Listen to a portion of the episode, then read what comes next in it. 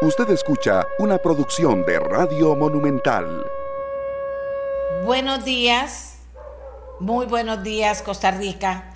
De nuevo con ustedes para encontrarnos en el análisis de algunas de las informaciones que tenemos preparadas para esta mañana y para compartir puntos de vista y también aportar a la opinión pública nacional. Sin duda alguna, el 15 de septiembre marca una fecha especial en nuestra patria. El 15 de septiembre celebramos la independencia de Costa Rica. ¿Qué significa la independencia para usted, amiga y amigo que me escucha? ¿Qué significa para mí? Algo significa. Cosas importantes, cosas buenas. Y sobre todo tenemos claro que hay que defenderla, hay que fortalecerla, hay que construirla cada día. Y en eso estamos.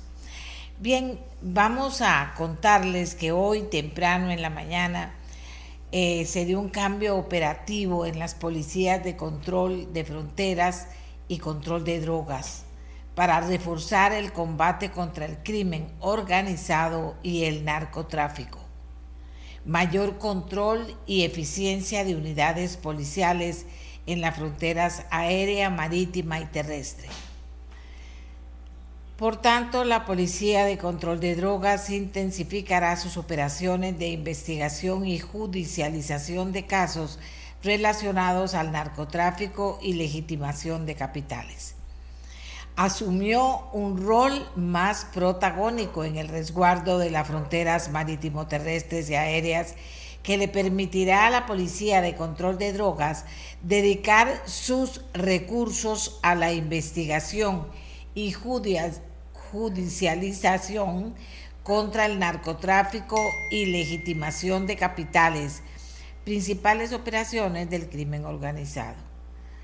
El viceministro de Unidades Especiales del Ministerio de Seguridad Pública, Manuel Jiménez Steller, explicó que la nueva estrategia permite que cada policía especializada actúe en el ámbito de las competencias establecidas en la Ley General de Policía, pero que primordialmente ejecuten en donde deben estar el trabajo especializado, el trabajo especializado para el cual fueron creadas.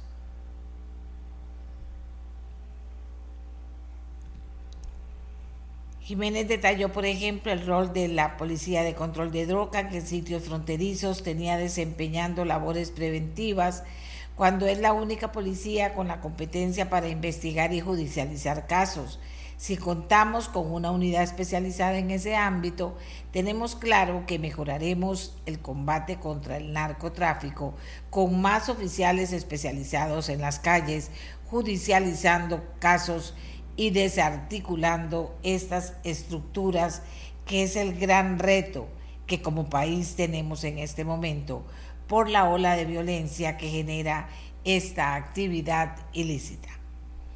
El viceministro Jiménez recordó que la nueva estrategia responde a un análisis profundo de las fortalezas de las distintas policías que fue incorporado de lleno el pasado 13 de julio, cuando se puso en marcha la operación Soberanía con el funcionamiento de los escáneres en terminal portuaria de APM Terminals y en la que el Ministerio de Seguridad Pública tomó el control de la seguridad de esas instalaciones.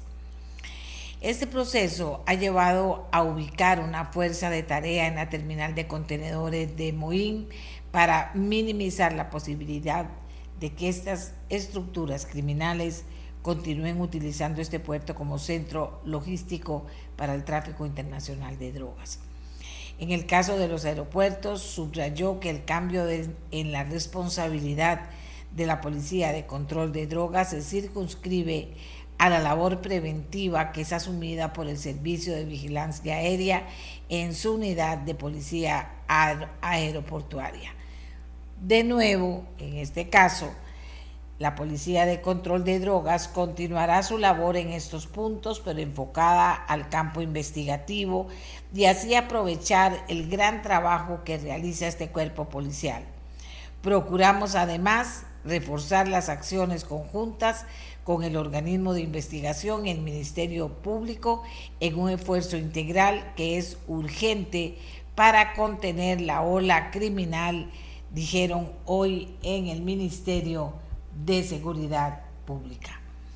Y nosotros le contamos a usted para que usted sepa, porque tenemos entendido que habrá alguna reacción por parte de los policías que están en el sindicato de la Asociación Nacional de Empleados Públicos, alguna reacción a esta decisión.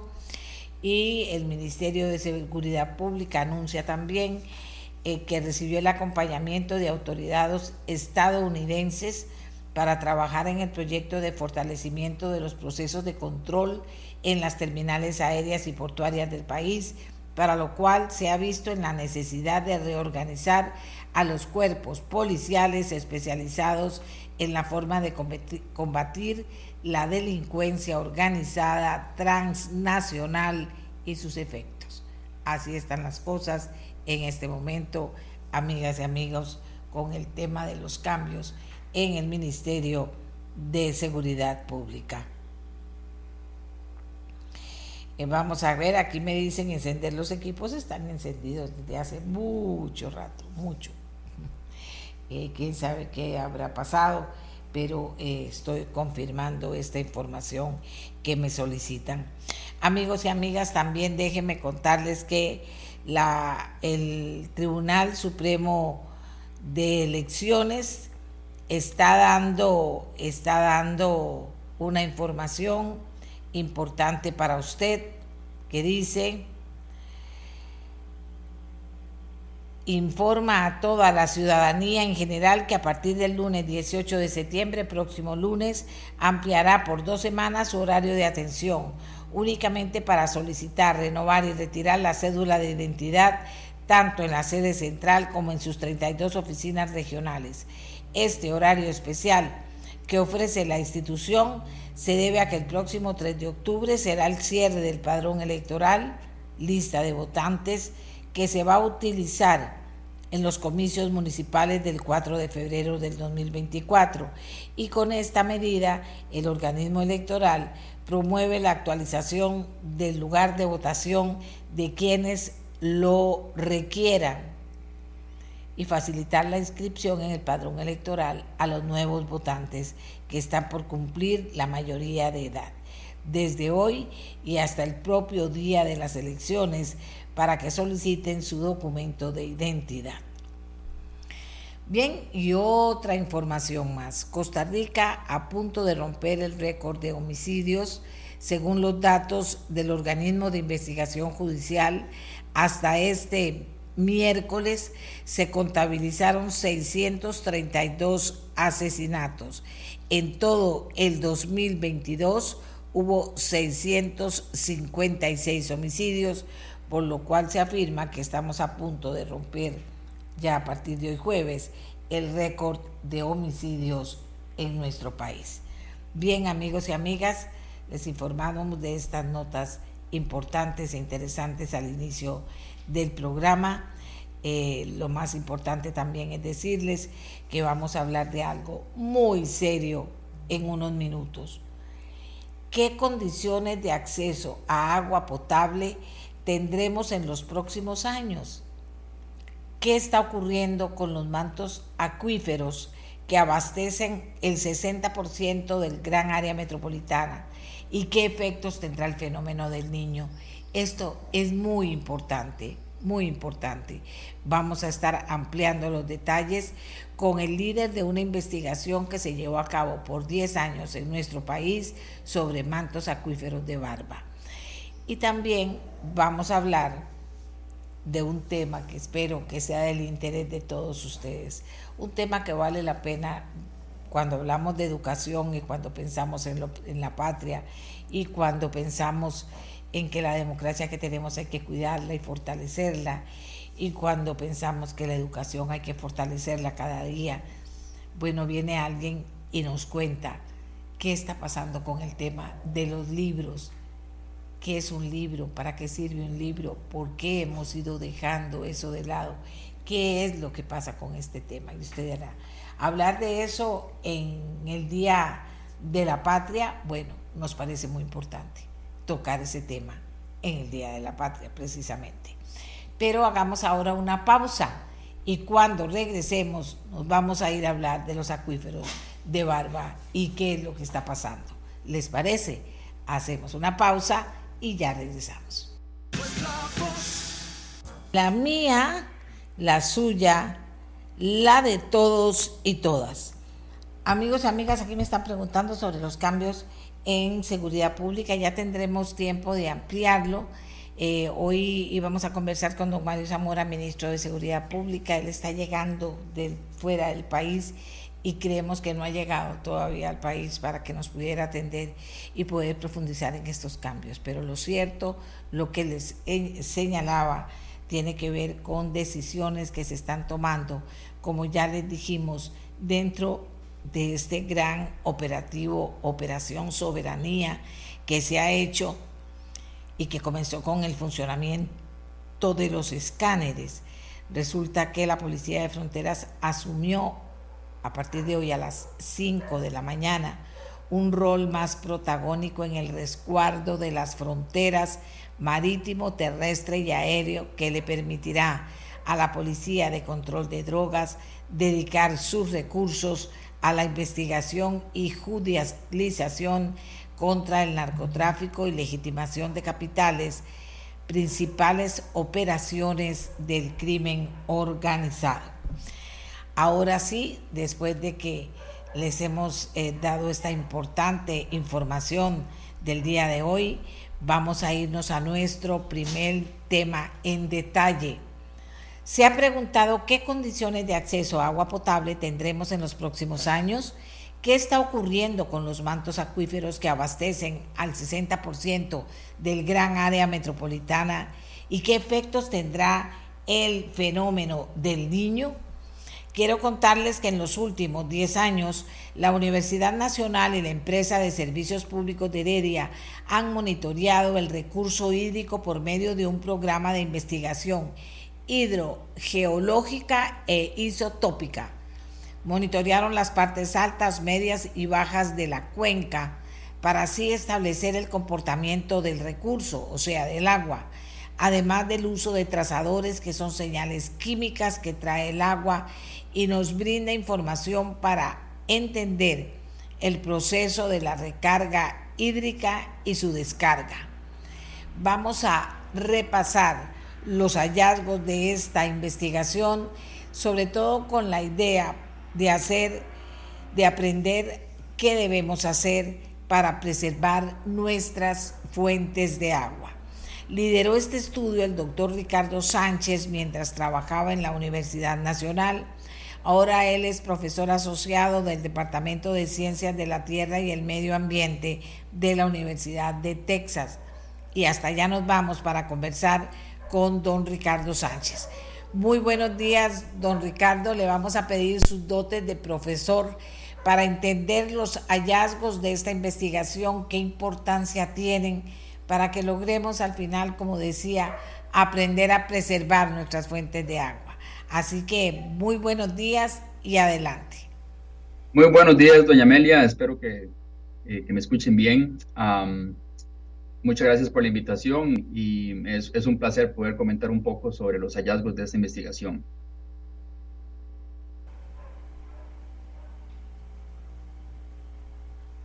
¿Aló?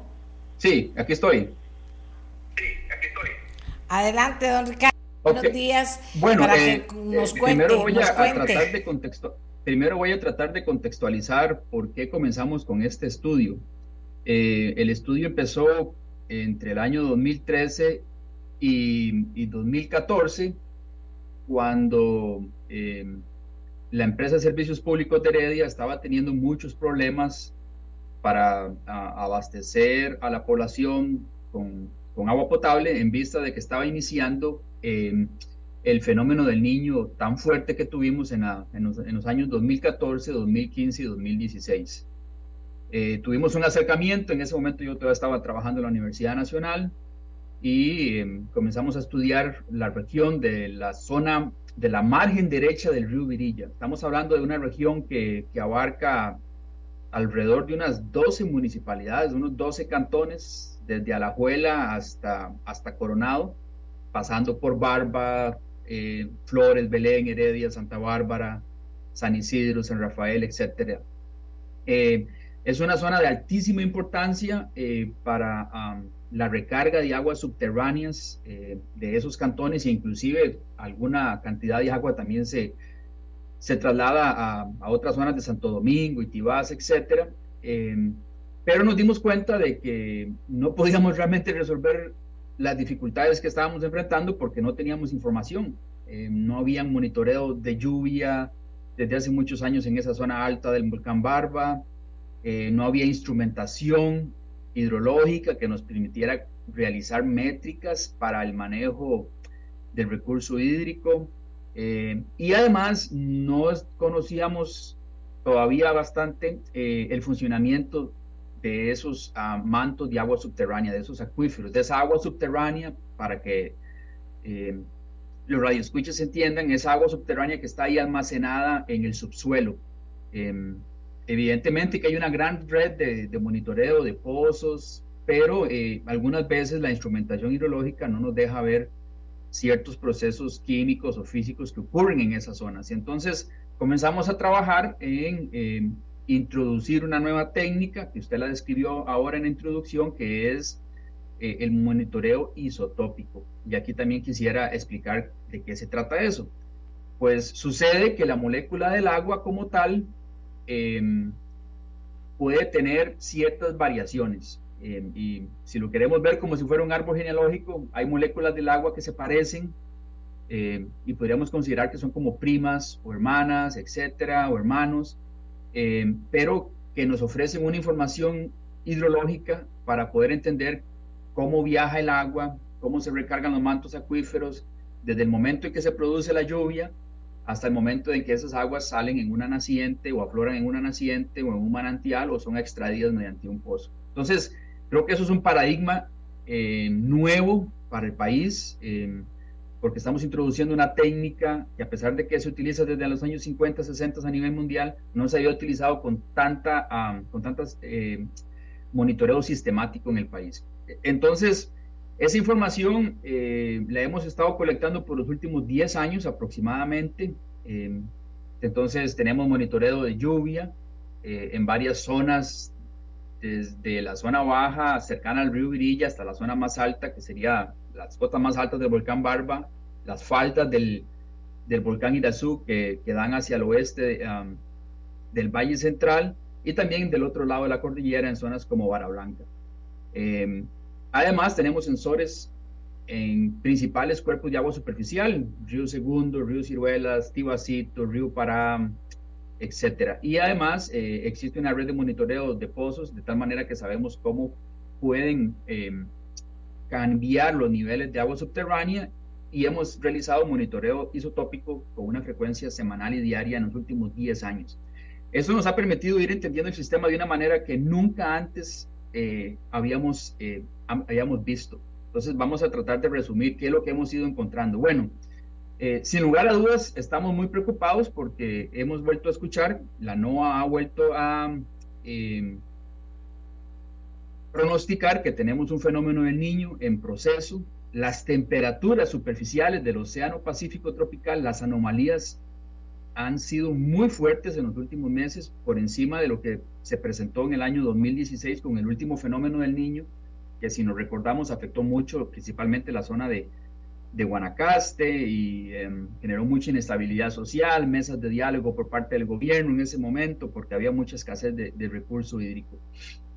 Lo que pasa con el niño que se está desarrollando y su pico de actividad posiblemente sea en la época seca del 2024, es que eh, los científicos le llaman, tienen diferentes sabores, se expresa de diferentes maneras. No todos los niños son iguales, no todos los niños producen la misma sequía, eh, no todos los niños impactan las mismas zonas del país. Eh, algunas veces un niño débil puede ser mucho más fuerte en términos de escasez de lluvia en el Valle Central y no afectar a Guanacaste, mientras que un niño fuerte puede afectar mucho a Guanacaste y afectar menos, por ejemplo, zonas del Valle Central. Entonces, Eh, hemos estado tratando de entender esa dinámica con esa base de datos de los últimos 10 años y hemos encontrado cosas muy interesantes. Entonces, por ejemplo, eh, hemos encontrado que eh, el fenómeno del niño, cuando comienza a desarrollarse, tenemos unos déficits de lluvia muy importantes y afectan muchísimo al Valle Central, que fue lo que observamos este año con un inicio de mayo muy débil o irregular en términos de la cantidad de lluvia.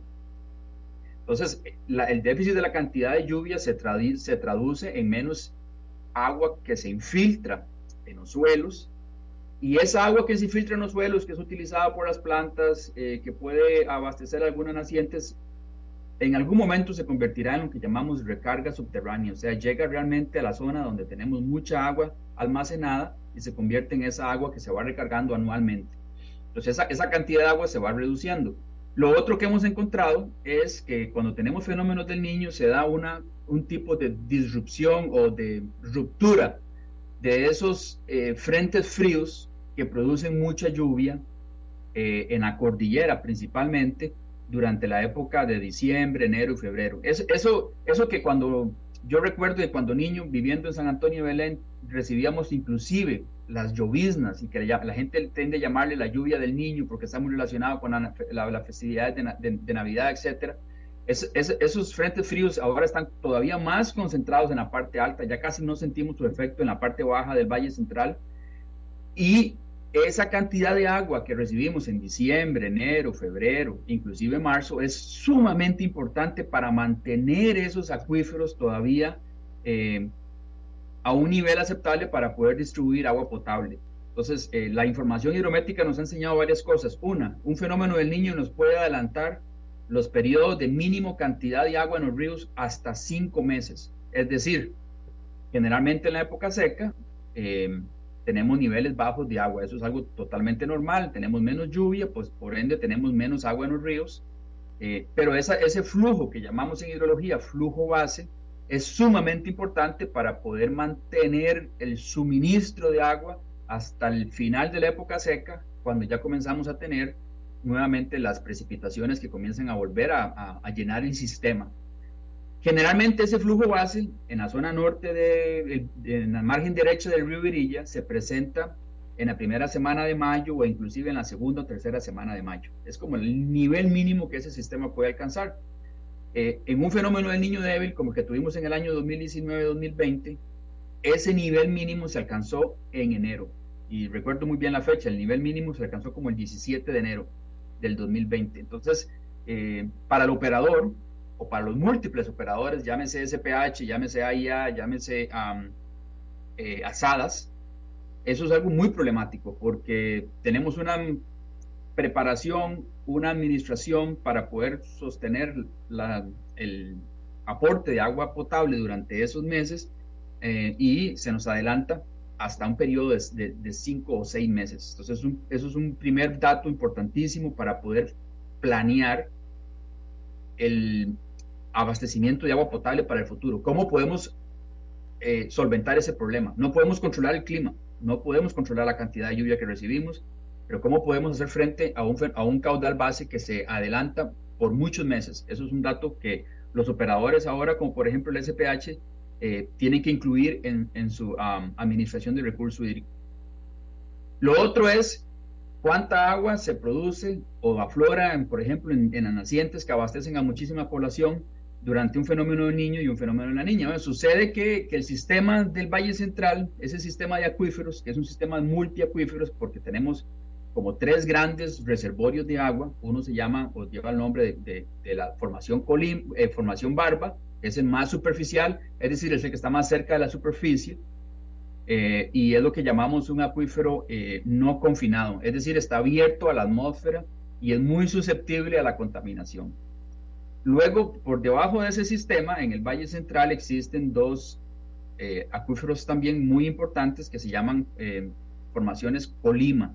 Uno se llama el Colima superior y otro el Colima inferior, que son considerados por los geólogos y por los expertos en geología como formaciones semi-confinadas, es decir, tienen ciertas capas que eh, concentran más esa agua en, áreas más específicas. No están abiertos a la atmósfera como sí lo está el acuífero Barba. Pero lo que hemos encontrado con la información hidrométrica es que, por ejemplo, el acuífero más superficial, ese acuífero que llamamos barba, que es parte del afloramiento del agua que sale, por ejemplo, en Ojo de Agua, ese bañario tan famoso que tenemos en la zona baja, pues eso es agua que, que pertenece de, de, ese sistema de acuíferos. Bueno, es altamente em, susceptible a la variabilidad del fenómeno del niño.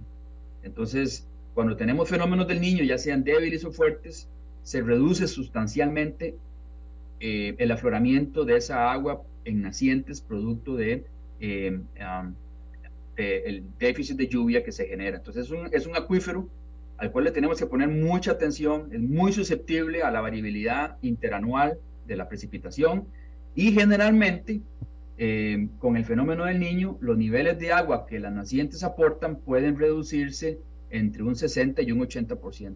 Entonces, imaginémonos, tenemos un operador que tiene cierta cantidad de agua planeada para poder distribuirle a la población, llega un fenómeno como estos y te reduce el agua en un 60 o un 80%. Eso es algo eh, que hemos aprendido también a partir de la información hidrométrica.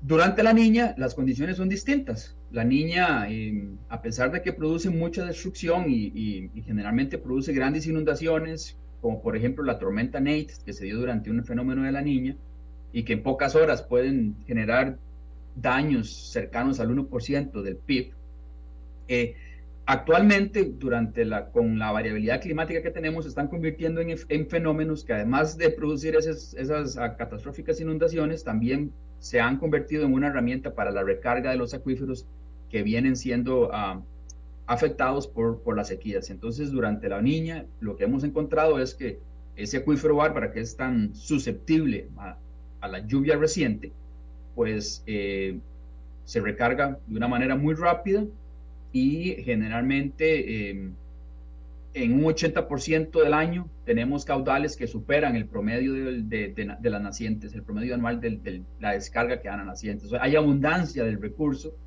Eh, inclusive recuerdo como anecdóticamente que durante la tormenta Ney tuvimos una gran cantidad de llamadas y registros, eh, inclusive información también desde el Opsicori, en donde nos decían habitantes de la zona de Barba que estaban viendo nacientes que tenían años de no ver que se habían activado. El sistema estaba tan saturado, tan lleno de agua, que muchos sistemas se volvieron a reactivar y, aparecieron o, se activaron flujos que no, la gente tenía años de no ver o que este, desconocía que existían en sus fincas. Entonces el sistema estaba tan saturado que teníamos mucha descarga y eso ayudó muchísimo a tener periodos más largos de caudal base, caudales más altos y hace que el trabajo del operador eh, sea mucho más sencillo en términos de la distribución del agua, ah, del agua potable. Ahora, esa es la parte hidrométrica, nos ha dado una gran eh, visión de, cómo funciona el sistema. Este, es un sistema de acuíferos que ha sido estudiado por casi 50 años, ah, casi desde la fundación de la Escuela de, Geología en la Universidad de Costa Rica, pero eh, todavía existían preguntas sobre su funcionamiento y, y, la parte hidrométrica nos ha ayudado muchísimo a poder entender qué tan susceptible, qué tan resiliente es el sistema al cambio climático. El sistema Colima inferior, el Colima superior inferior, prácticamente que es un sistema donde no podemos ver esa variabilidad interanual. Eh, y entonces eso nos, ha llevado, nos llevó a pensar, bueno, ¿qué tan viejas serán estas aguas? ¿Cuál es la edad de los acuíferos?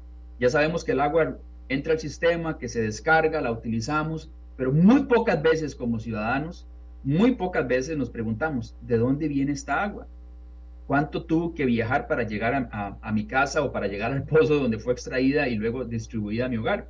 Bueno, entonces utilizamos una técnica también muy innovadora, que es la técnica de introducción de eh, mediciones que se llaman gases nobles, eh, algunas especies también que son radioactivas, que ocurren de manera natural, y con expertos del Servicio Geológico de los Estados Unidos, y con el soporte financiero del Organismo Internacional de Energía Atómica logramos analizar una gran cantidad de muestras nuevamente desde la zona más baja eh, del macizo del volcán Barba, estamos hablando de la zona de San Rafael de la Juela, San Antonio de Belén, la Guásima, hasta la parte alta, para poder entender cómo, cómo, cuál es la distribución de esas edades, qué tan joven, porque así se llaman en en la jerga hidrológica, podemos llamarlas como aguas jóvenes, y aguas más longevas o viejas y cómo se distribuyen. Entonces, logramos entender que, por ejemplo, en el acuífero Barba, en ese acuífero que he estado mencionando, que es un acuífero más eh, susceptible y más superficial, las aguas pueden tener hasta una edad mínima de cuatro años. Es decir, em, el agua en, promedio puede tardar movilizándose en el sistema unos cuatro años hasta que es, eh, por ejemplo, utilizada para recreación en, el, en, el, balneario Ojo de Agua. Entonces, eso es una medida importantísima porque nos dice, bueno, el agua es bastante joven, la tasa de renovación del acuífero es muy alta para que las aguas sean tan jóvenes. Eh, con un máximo de, edades de hasta 43 años, tenemos flujos que son un poco más, más lentos y entonces tenemos una distribución de unos 4, 40 años de esas aguas. Entonces, eso también nos hace pensar inmediatamente eh, em, nos hace pensar en cómo nuestras actividades eh, pueden afectar la calidad de esas aguas y eso es lo que voy a hablar al final de mi intervención. Las aguas del Colima inferior y superior son aguas que en general tienen más de 60 años. Entonces son aguas que, cuya recarga es mucho más lenta, eh, su, tránsito, su viaje en, en, la, en el, en, el sistema de acuíferos es mucho más lento y por eso tienen edades mayores. Entonces tenemos dos sistemas muy distintos, un sistema muy joven en la parte superficial, nuevamente muy susceptible al cambio climático, muy susceptible a la variabilidad interanual del patrón de lluvias y muy susceptible al niño, al cual, al fenómeno Enos, al cual es el que tenemos que ponerle muchísima atención y muy susceptible a actividades antropogénicas que puedan producir contaminación. Mientras que tenemos un sistema eh, inferior, mucho más viejito, si queremos verlo de esa manera, donde las aguas viajan mucho más lento, es muy productivo también, ¿verdad? Estamos hablando de, de pozos que pueden producir 120 litros por segundo, inclusive más, y que tienen una calidad de agua muy, muy buena, que tenemos que también estar ya monitoreando, a pesar de que tiene condiciones distintas y es menos susceptible a la contaminación porque las aguas son mucho más profundas, eh, es un sistema que tenemos que preservar, conservar a futuro. Eh, evidentemente que esta investigación nos ha llevado a preguntarnos, bueno, este, ¿será que las actividades antropogénicas, será que el cambio climático pueda alterar en el futuro la calidad de estas aguas? Quedamos por un hecho que son aguas de altísima calidad, cuyas aguas prácticamente lo único que tienen es un proceso de cloración eh, y, eh, para su distribución, porque son aguas con una calidad muy buena, ¿cuál será su calidad o su potencial de contaminación a futuro? Entonces, eh, desde hace muchos años, yo voy, a decir que desde hace unos 20 años, el Laboratorio de Hidrología Ambiental, que en su momento fue coordinado por la doctora Jenny Reynolds de la Universidad Nacional, hizo un trabajo pionero y comenzaron a notar que habían ciertas tendencias de incrementos de composiciones de nitratos en las aguas del acuífero Barba.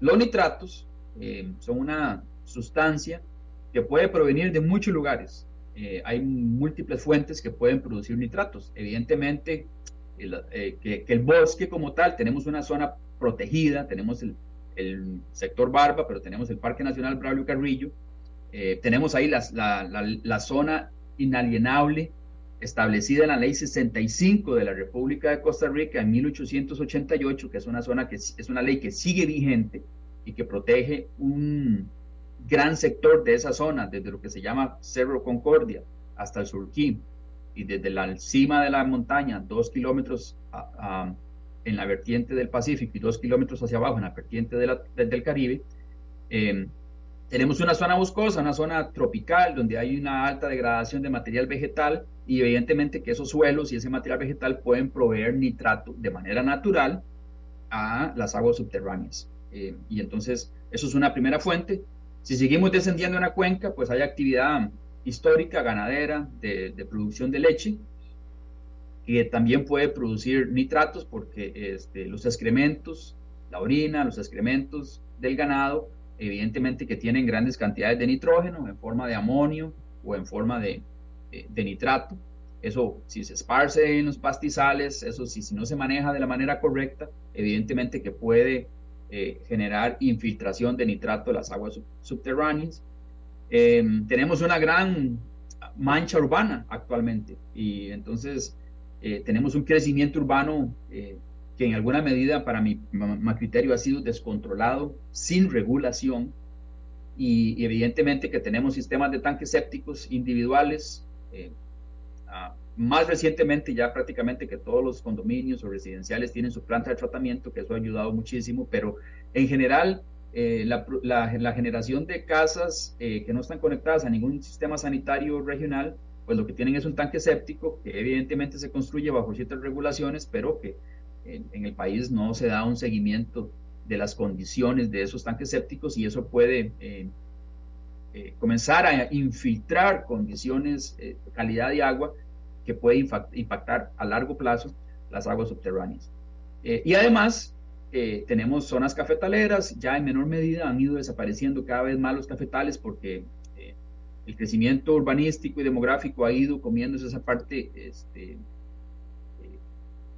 histórica cafetalera, pero entonces la utilización de fertilizantes para la agricultura introduce carbono, nitrógeno, fósforo, especies que son necesarias para las plantas, pero que cuando se produce, cuando se, cuando se aplican en exceso, en una zona tropical donde tenemos altos índices de precipitación, eh, eso puede lavarse en el suelo y infiltrarse poco a poco a, los mantos acuíferos. Entonces, esas son las diferentes fuentes de dónde puede provenir el nitrato. Evidentemente que el nitrato también puede provenir de ríos, de, plantas de tratamiento, pero no creemos que esto sea el caso para, para ese tipo de acuíferos. Regresando al trabajo de la doctora Reynolds, eh, eh, comenzaron a, detectar algunas tendencias positivas de crecimiento de nitratos y en el año, durante la pandemia, nos dedicamos a tratar de poder cerrar esa historia y decir, bueno, sabemos que hay tendencias de incremento de nitratos, cuánto es el nitrato espacialmente en las aguas subterráneas y si ese nitrato eh, será posible determinar su origen. Entonces utilizamos una técnica química, que es también una técnica isotópica. En este caso hablé anteriormente de las moléculas que se parecen en el agua, estas son moléculas que se parecen en el nitrato, y analizando esas composiciones logramos determinar el origen del nitrato que está presente. Entonces tenemos ya concentraciones de nitrato eh, que sobrepasan algunos límites importantes de 10 miligramos por litro que están en, la, regulación ah, de calidad de agua de Costa Rica. Tenemos algunos puntos que sobrepasan 25 miligramos por litro y ocasionalmente tenemos picos de nitratos que pueden superar los 50 miligramos por litro en algunas zonas. Entonces, em, es una señal incipiente, aunque se viene registrando desde hace unos 20 años, de que algo está ocurriendo con la cantidad de nitratos en esos acuíferos. Cuando hacemos el análisis de las fuentes, eh, pues, y comparamos los estudios previos de la doctora Reynolds con, con actualidad, nos damos cuenta de que el sistema como tal ha ido evolucionando, evolucionando en términos de quién es el que aporta el nitrato al sistema de acuíferos. Eh, hace 20 años la principal fuente de nitrato era principalmente nitrato natural del bosque, lo cual está bien, es un proceso natural que no podemos eh, eh, controlar, ¿verdad? Es un proceso de mineralización de la materia orgánica que va produciendo nitratos y que eso va llegando al acuífero. Los fertilizantes tenían un segundo lugar y las aguas sépticas tenían un tercer lugar. Eh, la, la, la, influencia séptica de las casas era, era menor al 20%, era muy baja. Pero eso dio un cambio radical y en las últimas, ah, en los últimos análisis que hicimos, pues hemos encontrado de que ahora el, en promedio el 75% del nitrato que está en esas aguas proviene de aguas sépticas. 75%. Entonces dimos un salto radical de un 25% a un 75% en, digamos, 20 años de desarrollo, eh, si lo queremos llamar así, entre comillas, en el valle central del país. Eh, y hemos visto una reducción del nitrato de los suelos y una reducción sustancial también del nitrato de los fertilizantes. Entonces hemos tenido una evolución de esa, de esa fuente y cuando vemos mapas de uso del suelo, hicimos un análisis satelital de imágenes para ver cómo ha cambiado el uso del suelo. ¿Qué hemos estado haciendo en la cuenca eh, en los últimos 40 em, años? Entonces tenemos imágenes de 1979 satelitales, que son las de las mejores imágenes que logramos rescatar, e imágenes del 2019. Entonces tenemos un, cambio, un hábito ahí de, de, 40 años. Y hace 40 años la mancha urbana en esta zona de influencia de los acuíferos Barba, Colima, era alrededor del 10% del territorio. Era una mancha urbana muy concentrada en las cabeceras de Heredia, este, cabeceras de los cantones, Alajuela, etc. Eh, actualmente esa mancha urbana, o hace tres años cuando terminamos eh, ese análisis satelital, ya era del 30%. y comenzamos a ver que hay una tendencia hacia más mancha urbana, más desarrollo urbanístico en las zonas un poco más altas. Claro, tienen mejores temperaturas, tienen mejores vistas, son lugares muy apetecidos, eh, pero hemos ido introduciendo sin un ordenamiento territorial, sin planes reguladores, construcciones que, realmente tal vez en, en, las condiciones que se han realizado no son las mejores para el recurso hídrico. el bosque ha disminuido en la parte media y baja de la cuenca en los últimos 40 años, sin embargo yo creo que es importante rescatar que con base en ese análisis del uso del suelo, el bosque ha aumentado casi un 2% en la zona de protección. Esto se debe al buen trabajo que hace el SINAC en las zonas de protegidas, a la incorporación del pago de servicios ambientales y tener fincas, tener propiedades privadas bajo el pago de servicios ambientales, en donde Costa Rica es un país pionero mundialmente en esa iniciativa, ha permitido que mucha zona se utilice para eh, la conservación del bosque, para la restauración natural del bosque, para la reforestación, y eso ha hecho que en la zona más alta eh, tengamos eh, incremento del bosque en los últimos 40 años. Sin embargo, hemos perdido mucho bosque o, cobertura vegetal en la parte media y en la parte baja. aparecen cosas como, por ejemplo, suelo desnudo, un 8% del, del sistema antes, eh, hace 40 años no teníamos tanto suelo desnudo, suelo que se está preparando para construcción, está esperando permisos, etcétera. Eso también tiene problemas o, conlleva problemas, por ejemplo, de sedimentación. Tenemos suelos preparados, pero no tenemos permisos, llueven, se van lavando los suelos y eso produce un transporte de sedimentos a los ríos que también no, no se ha controlado. Eh, eh, las zonas de pasto se han mantenido parecidas, la, agricultura se ha ido redistribuyendo, ha ido disminuyendo un poco, pero generalmente eh, en general, el impacto urbanístico, ese aumento de un 10 a un 30% en los últimos 40 años, eh, general, está relacionado, podemos decir que está relacionado con ese incremento de nitrato y con ese incremento del origen del nitrato de origen, de origen séptico. Eh, eso nos lleva a, varias conclusiones. La primera es que es urgente, y aquí hago un llamado a, a todas las municipalidades. Eh, eh, hay dos frases en hidrología que yo utilizo mucho. Una es, no se puede gestionar el, sistema que no se conoce. Eso fue lo que tratamos o lo hemos estado tratando de hacer en los últimos 10 años. Tenemos que conocer el sistema hídrico desde, la generación de lluvia hasta la descarga y la recarga del sistema de acuíferos. Hay que entenderlo bien para poder tomar decisiones correctas ante escenarios de cambio climático y variabilidad climática que estamos viviendo. Entonces, eh, tampoco se puede gestionar el territorio por cantones. Eso es un error gravísimo que hemos tenido y que, y que posiblemente es una tarea pendiente para la nueva ley de aguas que sigue allí en el limbo, eh, que no la hemos podido este, terminar de afianzar en la, en la Asamblea Legislativa. No podemos seguir administrando el recurso hídrico utilizando límites político-administrativos. No podemos seguir administrando el recurso hídrico por cantones, por municipalidades. ¿Por qué? Porque las cuencas van más allá los acuíferos comparten cantones, las cuencas comparten cantones. Entonces, este sistema, al inicio de mi intervención, yo mencioné que cubre al menos 12 municipalidades. Esas 12, 12, 13 municipalidades deberían tener un programa regional para el manejo del recurso hídrico en la margen derecha del río Virilla, eh, que contemple las variabilidades hidrogeológicas, que contemple las variabilidades de la recarga, que contemple eh, la recarga distinta que tiene el Colima, posiblemente más hacia el este, en la zona del Paso de la Palma, la, recarga distinta que tiene el acuífero Barba, más hacia el oeste, más hacia la zona alta de, del macizo del volcán Barba, que contemple un sistema regional, y esto es urgente, un sistema regional de tratamiento de aguas sépticas, similar al proyecto de los Tajos, eh, que en una conferencia reciente eh, nos dimos cuenta que ese proyecto le costó a la IA eh, cerca de 40 años para poder ejecutarlo. Los primeros lotes para ese proyecto se compraron hace 40 años.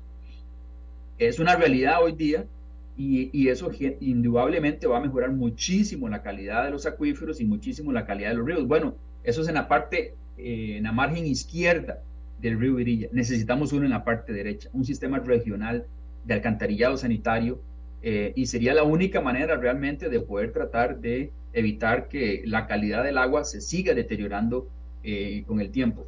La otra componente importante de esta conclusión es que em, el ordenamiento territorial o, los planes de, los planes reguladores también deberían ser regionales y deberían realmente atender factores de vulnerabilidad hidrogeológica, factores de vulnerabilidad o, de, variabilidad interanual climática, déficit de lluvia, eh, superávit de lluvia, porque ese tipo de factores realmente son los que gobiernan cómo se mueve el agua y gobiernan cómo se mueven los solutos y evidentemente van a gobernar con el paso del tiempo la calidad de las aguas ah, que estamos consumiendo. Eh, otro punto tal vez importante de, rescatar es que tenemos ya por lo menos, yo diría que tenemos como una década de estar escuchando recurrentemente que tenemos problemas de inundaciones repentinas en la zona baja de esta área de estudio, en San Antonio de Belén, en San Joaquín de Flores, en Mercedes Norte Heredia, etc. Inundaciones repentinas. ¿Por qué tenemos inundaciones repentinas? Bueno, posiblemente porque el patrón de lluvias ha estado cambiando. Las tormentas pueden estar cambiando de intensidad, eh, más localizadas, en un menor plazo, con una gran cantidad de litros por metro cuadrado. Eso puede ser una razón y eso habría que ver si tenemos algún estudio del Instituto Meteorológico de la distribución espacial de la intensidad de las lluvias. Pero el otro factor que es indudable es que hemos aumentado la, la impermeabilización de los suelos. El desarrollo urbanístico, que también está llevando a un problema de nitratos en el Valle Central, también ha aumentado la escorrentía superficial. El agua que antes se infiltraba ya no lo logra hacer y entonces escurre por el pavimento, escurre por el concreto, llega a los ríos, los ríos tienen un diseño natural para ciertos caudales y ahora le estamos agregando una gran cantidad de agua superficial, producto de la poca infiltración que existe, y eso nos está produciendo grandes inundaciones eh, urbanas. Eh, veamos el caso de Libia. Creo que el, número de muertos al día de hoy es como de 7.500 muertos por una inundación repentina, por unas represas que no soportaron y destruyeron casi un 25% de una población y se habla de más de 10.000 desaparecidos. Bueno, eso fue una tormenta, que una zona tan árida no se esperaba eh, y, generalmente, obviamente, recibieron una gran cantidad de lluvia que, no pudo ser sostenida por la cuenca ni por las represas y produjo un desastre de este tipo. Bueno, eh, eh, el Valle Central va en esa ruta, va en una ruta de inundaciones repentinas, inundaciones urbanas que corten toda la general Cañas, creo que han pasado en, en los últimos años por lo menos dos, tres eventos de ese tipo. Y si no damos un, si no nos detenemos y tratamos de mejorar y, poner, y ponernos serios respecto al ordenamiento territorial y a los planes reguladores, el futuro ah, de esas inundaciones repentinas, el futuro de la calidad del agua del Valle Central eh, va a ser muy difícil de manejar en los próximos 10, 20 años.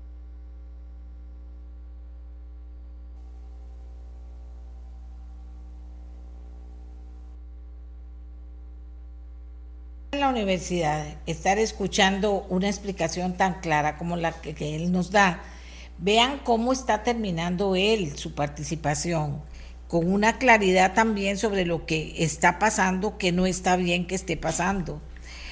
Eh, yo le quiero plantear unas, unas inquietudes de algunas personas rápidamente.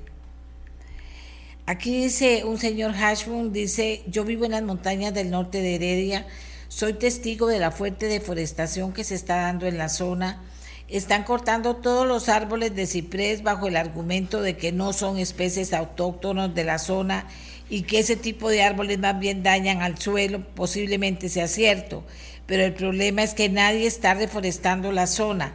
Se supone que si dan permiso para cortar cipreses, deberían exigir la siembra de árboles que ayuden al mantenimiento de las zonas de carga acuífera. Hay empresas privadas que van a las casas y ofrecen cortar los árboles a cambio de llevarse la madera.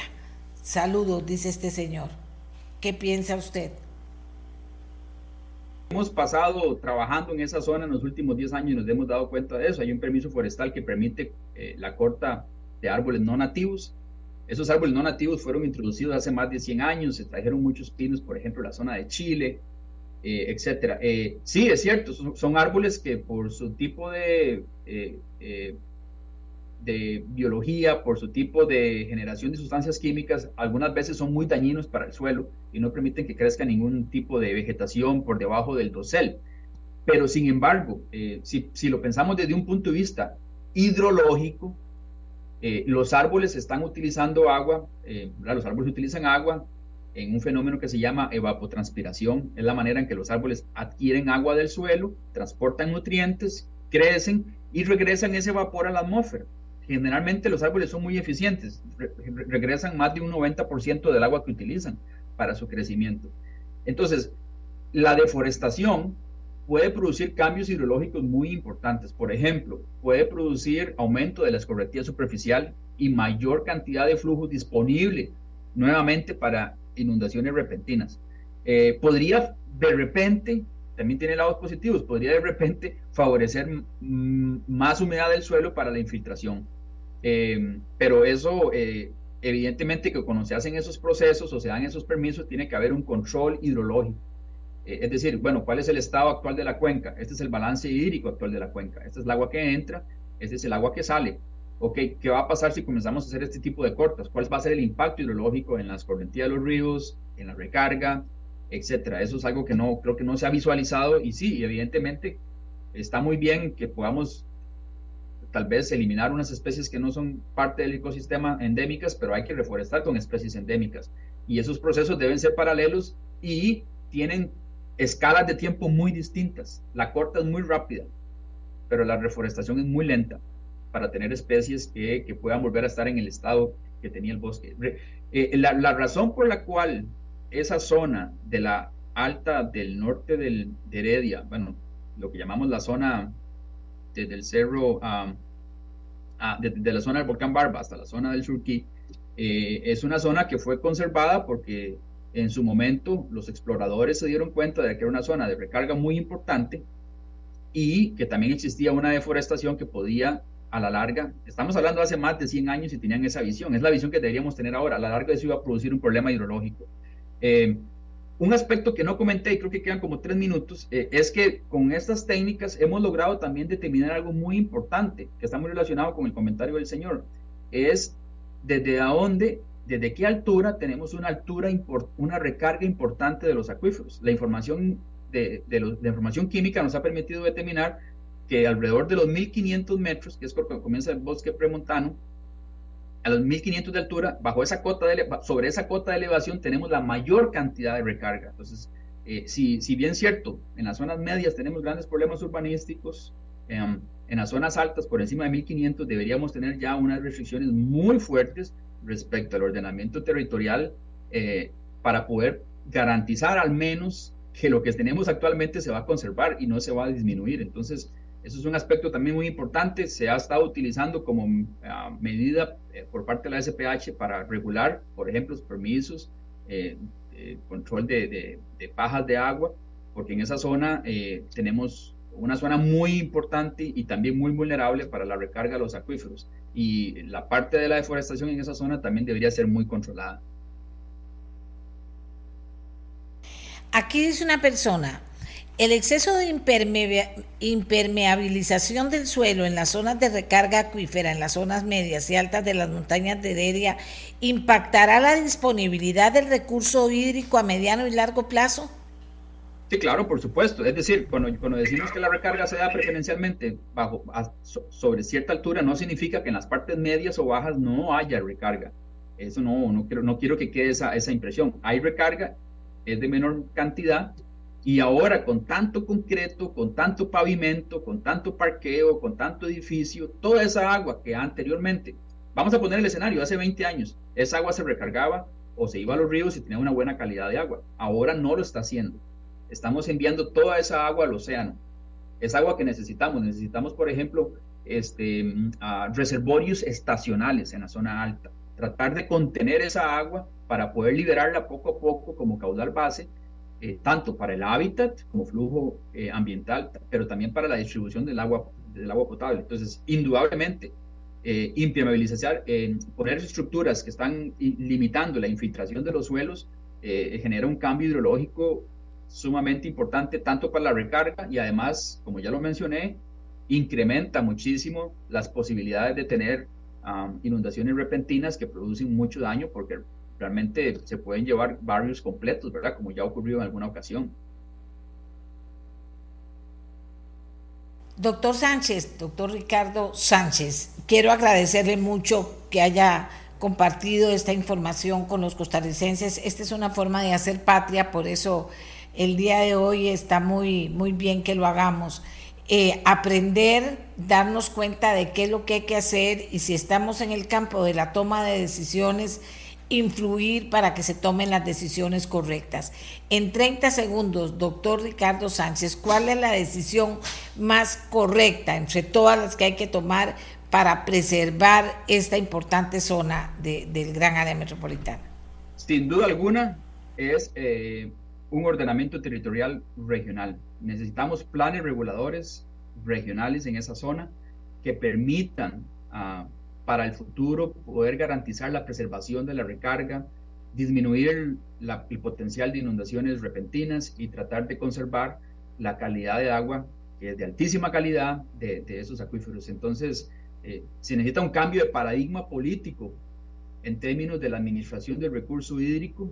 La ley de aguas que ha estado allí esperando por tantos años es sumamente necesaria para poder incluir nuevas perspectivas y evidentemente que se necesita un trabajo intermunicipal, ah, que, es también claro que es nulo, ah, está ausente, porque eh, no podemos seguir administrando el recurso hídrico por cantón, por municipalidad. Estamos ya en, unas, en un momento en donde tenemos que administrar el recurso hídrico de una manera, desde una perspectiva regional. Le agradezco mucho, doctor. Eh, estaremos atentos a, a seguir todas estas informaciones y sobre todo a ver si efectivamente se logra impactar a quienes tienen que tomar decisiones. Viene la elección de alcaldes, por favor, pregúntele a los candidatos a alcaldes qué van a hacer con el, planeamiento territorial, qué van a hacer cuando lleguen, si llegan alcaldes, averigüe, cuidemos las montañas, cuidemos las reservas de agua que tenemos ahí de la mejor manera, porque si no todos vamos a salir muy afectados. La información está, la investigación está, ahora viene tomar las decisiones pertinentes. Hagamos una pausa, Costa Rica, agradeciéndole de verdad al doctor Sánchez su información y cuando regresemos vamos a hablar de un artículo que salió en la prensa, anécdotas sobre el fracaso de la educación en Costa Rica.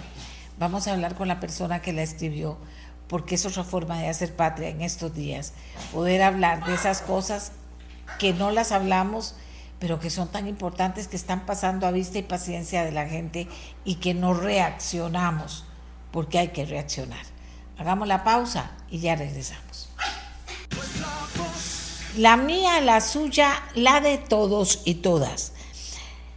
Aquí seguimos conversando, vamos a, a, cambiar el tema, pero la gente sigue opinando sobre el tema de las montañas de Heredia.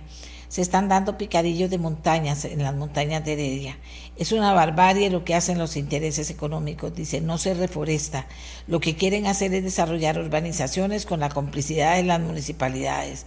En San Rafael de Heredia es un caos, nos dice Osvaldo Carvajal y así una serie de preocupaciones sobre el particular. Pero ahora, como les dije, vamos a conversar con una persona, eh, con un profesor universitario, que eh, se, atrevió a escribir de un tema que es fundamental para entender lo que está pasando en Costa Rica, para entender ¿Por qué fracasa la educación? ¿Qué tiene que ver? ¿Tiene que ver solo con la maestra, solo con la mamá, con el papá? ¿Por qué puede ser que esté fracasando la, la educación en Costa Rica? Y voy a comenzar como comenzó él este artículo. El mundo se volvió ya la distopía que predijeron Blade Runner o Mad Max esas películas que describen un futuro donde el rechazo al conocimiento es la moneda de mayor valor, narran un mundo donde el que lee o piensa es un tonto, un loser, un fracasado. Así comienza este intercambio con la opinión pública que hace el doctor Jaime Ordóñez él dirige el Instituto Centroamericano de Gobernabilidad, es experto en derechos humanos y toda una vida dedicado al análisis y dedicado también a su profesión de catedrático universitario. Bien, don Jaime, yo le quiero agradecer mucho que usted haya aceptado venir a hablar un poquito más de eso que usted ve, que se atreve a contarlo y que pasa por muchas cosas y que tal vez comienza y termina por tener un libro en las manos o abrir la computadora y buscar un libro para leer. Cuéntenos, don Jaime, cuando se sentó a escribir esta anécdota, eh, ¿lo hizo pensando en qué concretamente? Buenos días. Buenos días, un gusto eh, saludarla, Amelia, eh, a usted y a todos los oyentes. Eh, bueno, déjeme contarles primero la anécdota, porque supongo que muchos oyentes no leyeron el artículo que sí se publicó en, en la prensa nacional. Eh, fue un, bueno, un, un, encuentro que tuve hace algunas semanas en un aula universitaria con estudiantes de 18 y 19 años. Y inicié la, la clase, era un, un, curso sobre América Latina, eh, inicié la clase preguntándoles si habían leído algunos libros básicos para entender América Latina y de 40 estudiantes, eh, les, a 40 estudiantes les pregunté cuántos habían leído 100 años de soledad de Gabriel García Márquez y resulta que solo un estudiante. Posteriormente les pregunté cuántos habían leído eh, Marco Ramírez o Mamita Yunay de, de Carlos Luis Fallas, de, de nuestro Carlos Luis Fallas, de Calufa, y resulta que solamente dos estudiantes de 40.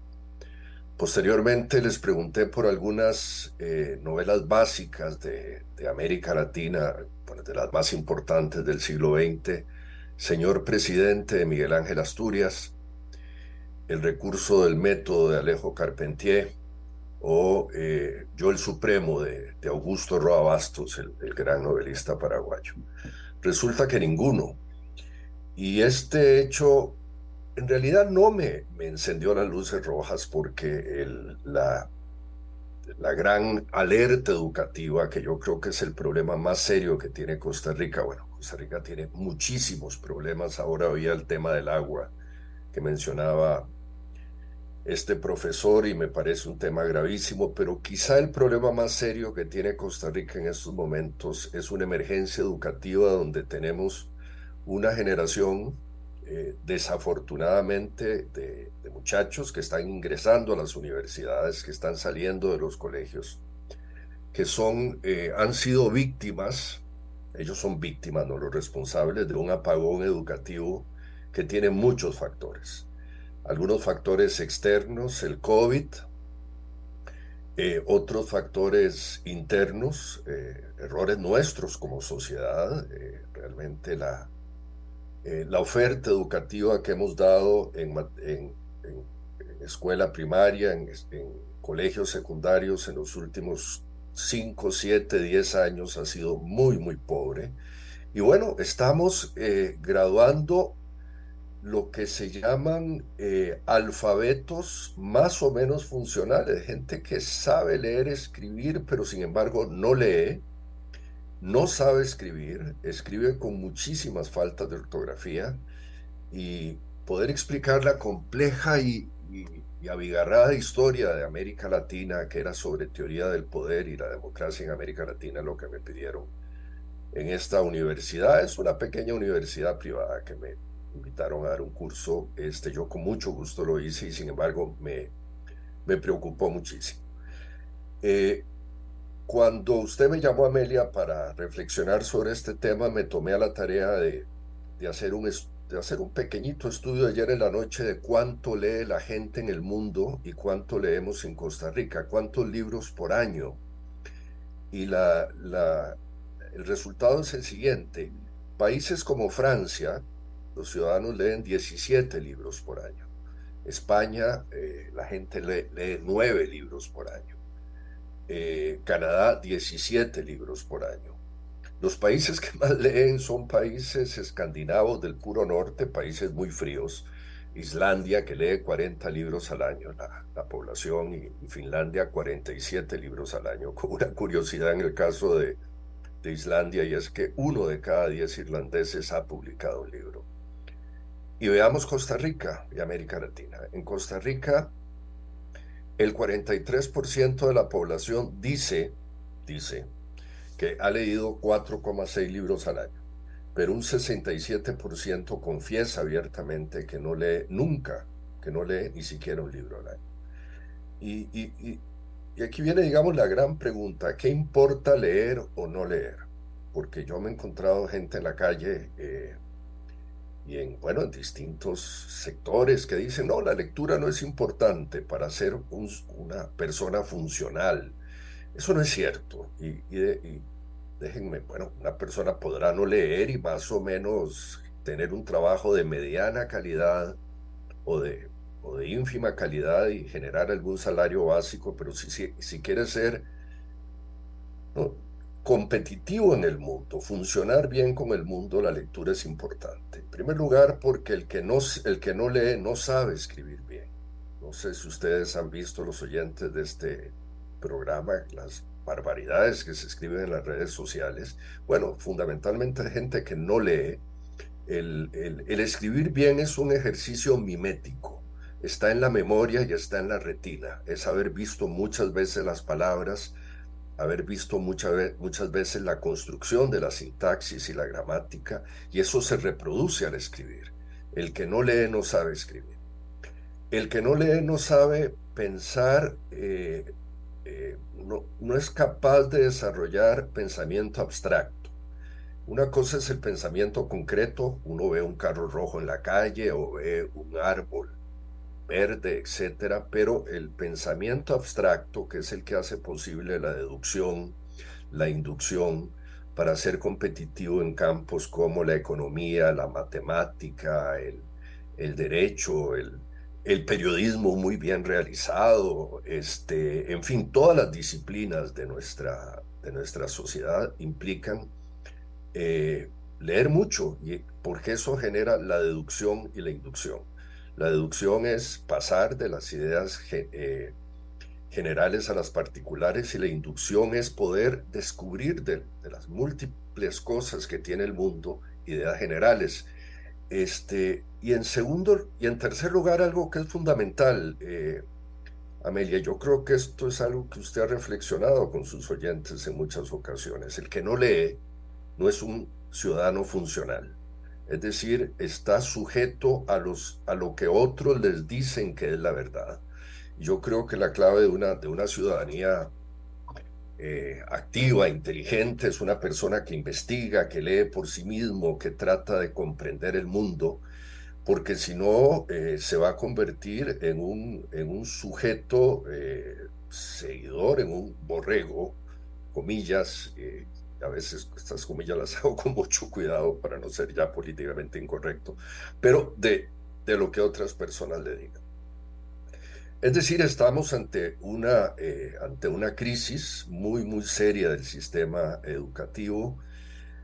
Y esta crisis, vamos a ver, yo, yo voy a tratar de, de ser muy objetivo acá, para, porque eh, Costa Rica se ha vuelto una sociedad donde la gente pues se ataca, se grita mucho, etcétera. Y yo creo que tenemos que ser eh, muy objetivos de ver cuáles son los problemas de, nuestra clase política, los problemas de nosotros los ciudadanos, los problemas de los, de los gremios educativos también, porque el, problema es más o menos complejo.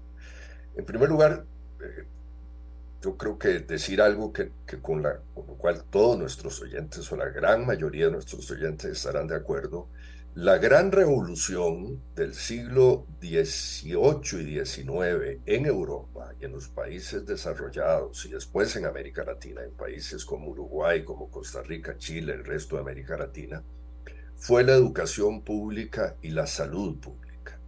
Por una razón fundamental, porque es lo que permitió que las clases, vamos a ver, los sectores eh, campesinos, los sectores sin acceso a educación, los sectores menos favorecidos se convirtieran en clase media.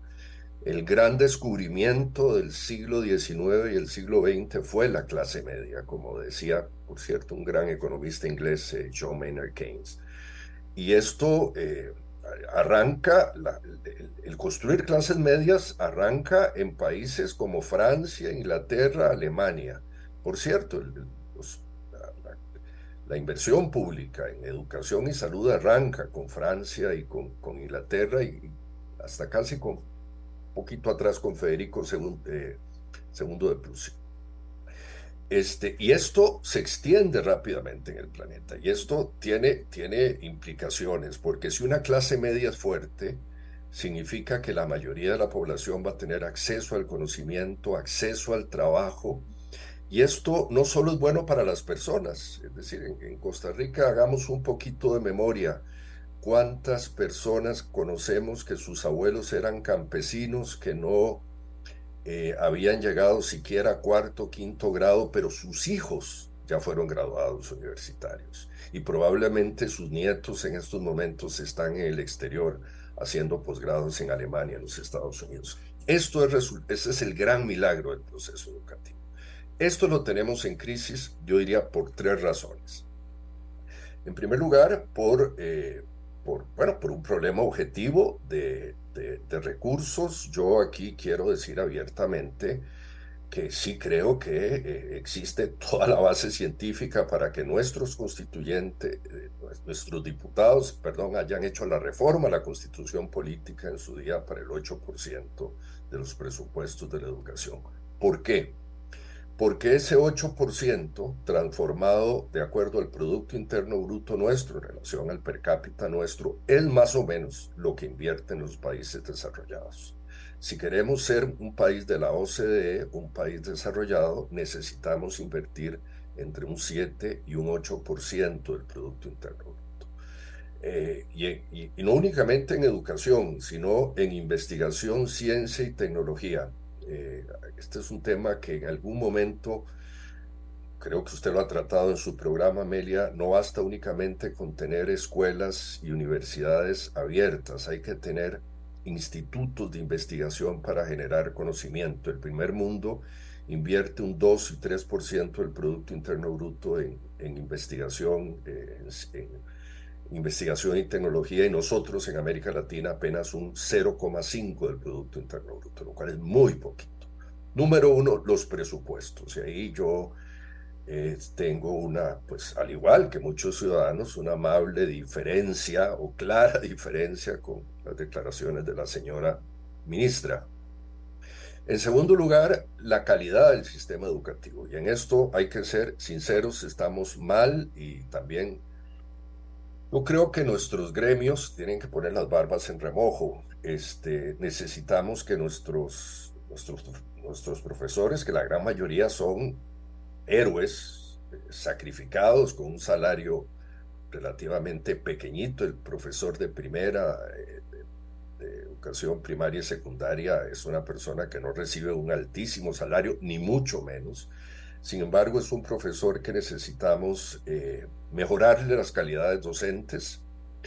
Él necesita esforzarse más, es un profesor que necesita leer mucho, eh, déjeme contarle una anécdota, Amelia, con un queridísimo colega y amigo que creo que usted conoció, que se llamó Carlos Sojo, uno de nuestros principales sociólogos en América Latina, que se nos murió prematuramente hace, hace unos 5, 8 años. Hicimos un estudio a, a escala latinoamericana en su día y descubrimos por cuáles eran las claves para que los niños quisieran ir a la escuela, eso es muy importante tan importante que les voy a dar un dato que va a asustar en Costa Rica. En estos momentos estamos de cada niño que estamos ingresando al sistema de educación primaria, estamos graduando como bachiller únicamente el 50% de los muchachos. O sea, estamos el 50% de los jóvenes de este país los perdemos en el camino, no los, estamos graduando ni siquiera como bachilleres. Esa es una tragedia nacional que tenemos que corregir. Muy bien, con Carlos, Carlos Ojo le decía que hicimos ese estudio en América Latina de cuáles son las claves para eh, atrapar a los estudiantes en el aula, hacer que los niños y los, y los adolescentes vayan al, al, sistema educativo. Y descubrimos tres, era una, una constante en toda América Latina. En primer lugar, me van a... Eh, Mucha gente va a decir, sí, es de sentido común, los comedores escolares. En una América Latina tan pobre y en una América y en, en, una Costa Rica que de acuerdo a una estadística reciente de la última semana es tristísimo, cuatro de cada diez niños no van a la escuela por pobreza, los comedores escolares resuelven un problema de alimentación para los padres de familia. Número uno, ahí necesitamos seguir invirtiendo mucho. Número dos, la calidad de los profesores y del currículo. Eso es muy importante. Necesitamos profesores que lean, que estudian, darles incentivos, darles incentivos. Yo por eso me asusto cuando se dice de que, que, que, que no, no importa, invertamos un 5%, un 5,4% como, como eh, estamos invirtiendo en este momento no el 8%. Necesitamos invertir en eso.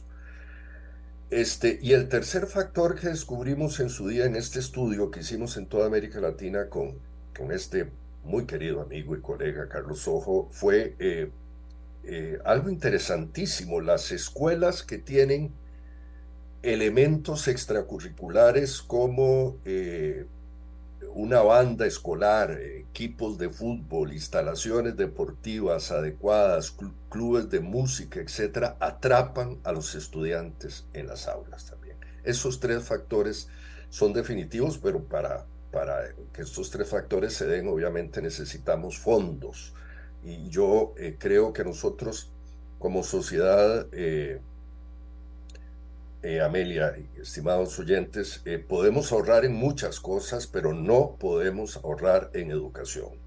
Ahorrar en educación, tratar de restringir presupuestos en educación en forma draconiana, salvaje, como se hizo con los, los, eh, los programas de ajuste estructural en los años 80, 90 o con la regla fiscal actual, es un gravísimo error. Es un gravísimo error de de nuestra clase política y de nosotros como sociedad. No, no deberíamos hacerlo. Eh, voy a, los libros, que es el objeto de la, de la anécdota que, que, motivó este artículo, que este, le agradezco mucho a usted, Amelia, que ayude a difundir estas, estas eh, reflexiones sobre por qué es importante leer. Bueno, los libros son el, principal eh, instrumento de la, de la comunicación y la educación. Hay un bellísimo libro que, que, anda por allí, que yo se lo recomiendo a todo el mundo, escrito por eh, una, una joven filóloga de Zaragoza, Irene Vallejo, que, que, se llama El infinito en un junco. Ha sido un bestseller, por cierto, traducido a, a 30, 40 idiomas, etc. Irene Vallejo cuenta la historia de los libros y por qué los libros transformaron la historia de la civilización. O sea, no seríamos lo que somos hoy como civilización, para bien o para mal, si los libros no hubieran existido por una razón fundamental, porque los libros son el vehículo para transmitir conocimiento. Y entonces ella hace una, una, una historia. Los libros son muy antiguos, pero bueno, si llamamos libro a, los, códices, los códices o las tabletas que eran de piedra o después de madera, sí, el libro tiene 4.000, 5.000, 7.000 años. Hay, en realidad este, tabletas muy antiguas, pero el libro en sentido estricto es relativamente reciente. Tiene, si acaso, los primeros papiros tienen 2.000 años. De una, nosotros como civilización, el sapiens, como sabemos, el Homo sapiens tiene 80 mil, 90 mil años, de acuerdo a la antropología. Los primeros libros que fueron los papiros tienen apenas 2 mil años y nacen en Egipto. Es decir, la, la, transferencia del conocimiento y la democratización del conocimiento es muy, muy reciente.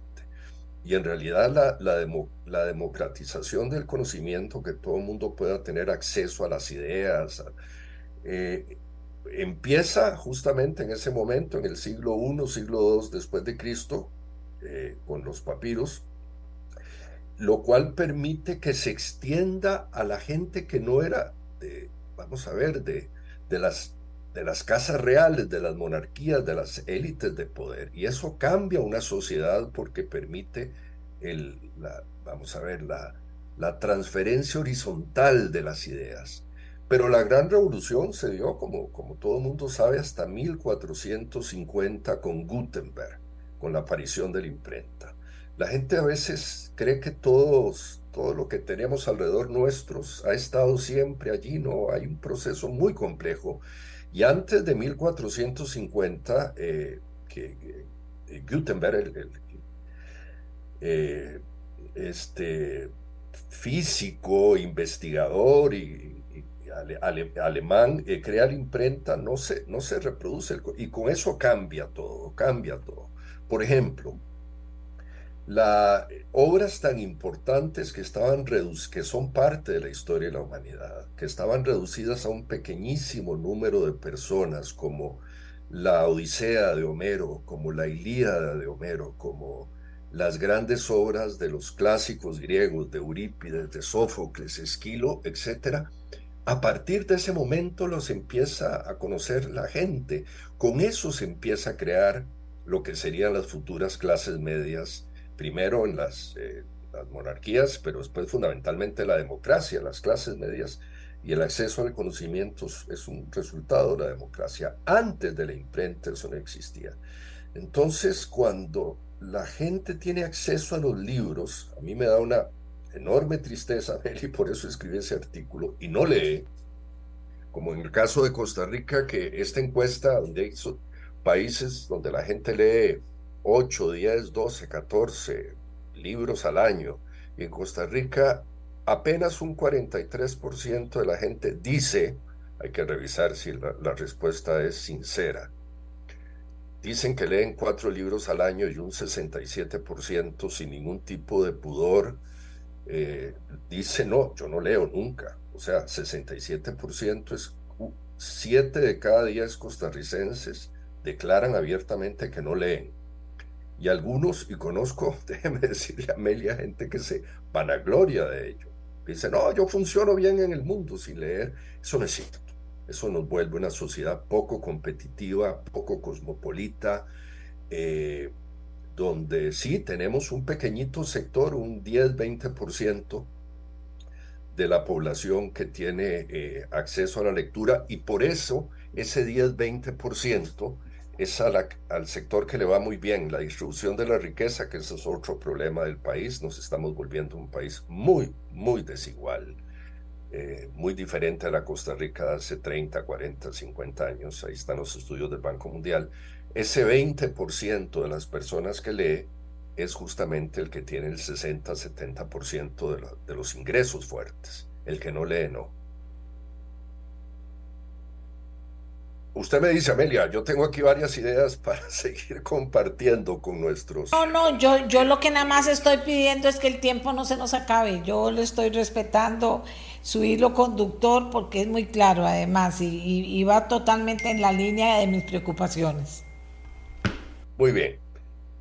Yo, la, otra, la otra reflexión que tal vez eh, en la línea de, de lo, de, lo que dice la anécdota, el artículo este, el artículo lo que dice, bueno, estamos ante una generación de muchachos que no lee y esta generación de muchachos es la que tomará las riendas del país en los próximos eh, años. Y entonces eh, la, grave preocupación es, será una, una democracia muy disfuncional, porque si el 70, 80, 90% de la gente no lee, y únicamente de acuerdo a las encuestas es un 20% el que lee, y a la encuesta que yo hice en el aula, un 5% de la gente que lee libros de verdad.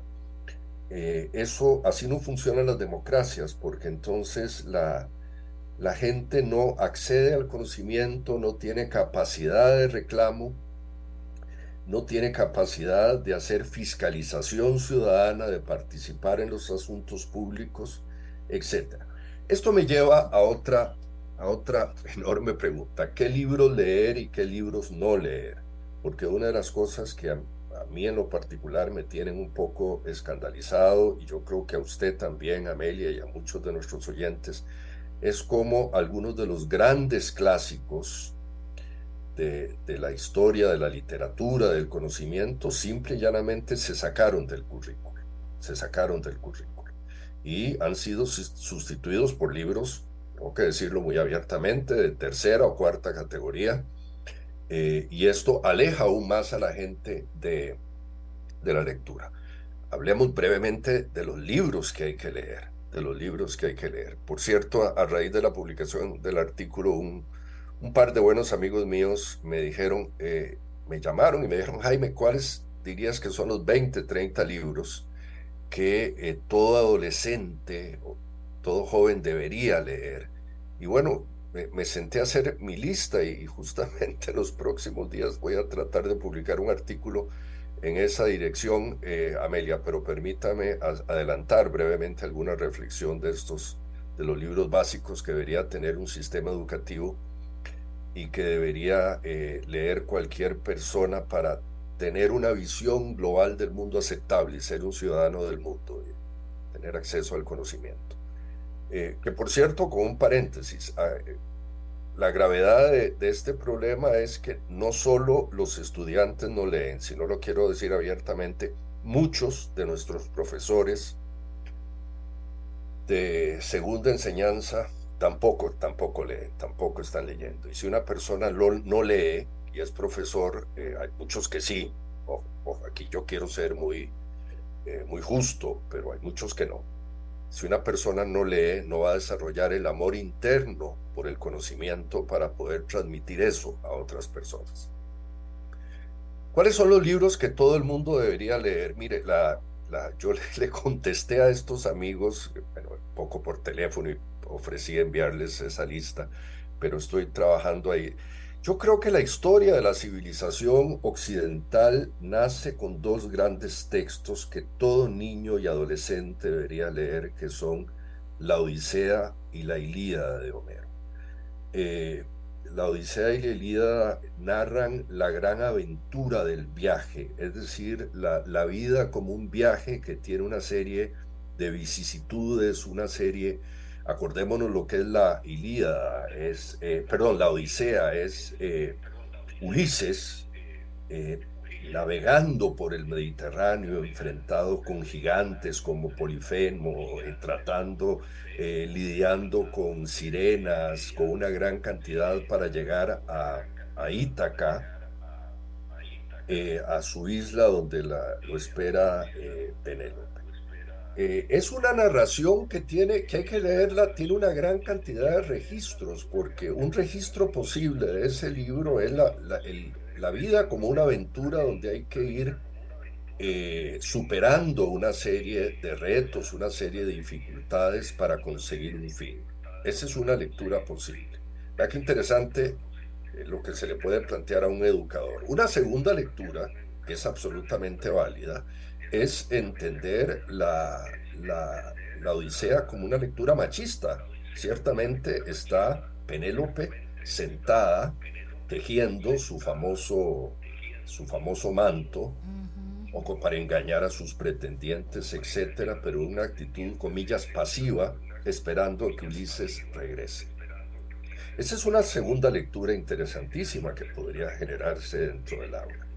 La, tercera lectura es una lectura eh, de carácter estético, es decir, la, la, Odisea es, es la gran aventura del ser humano enfrentado a la naturaleza y enfrentado a las distintas pasiones que gobiernan la condición humana.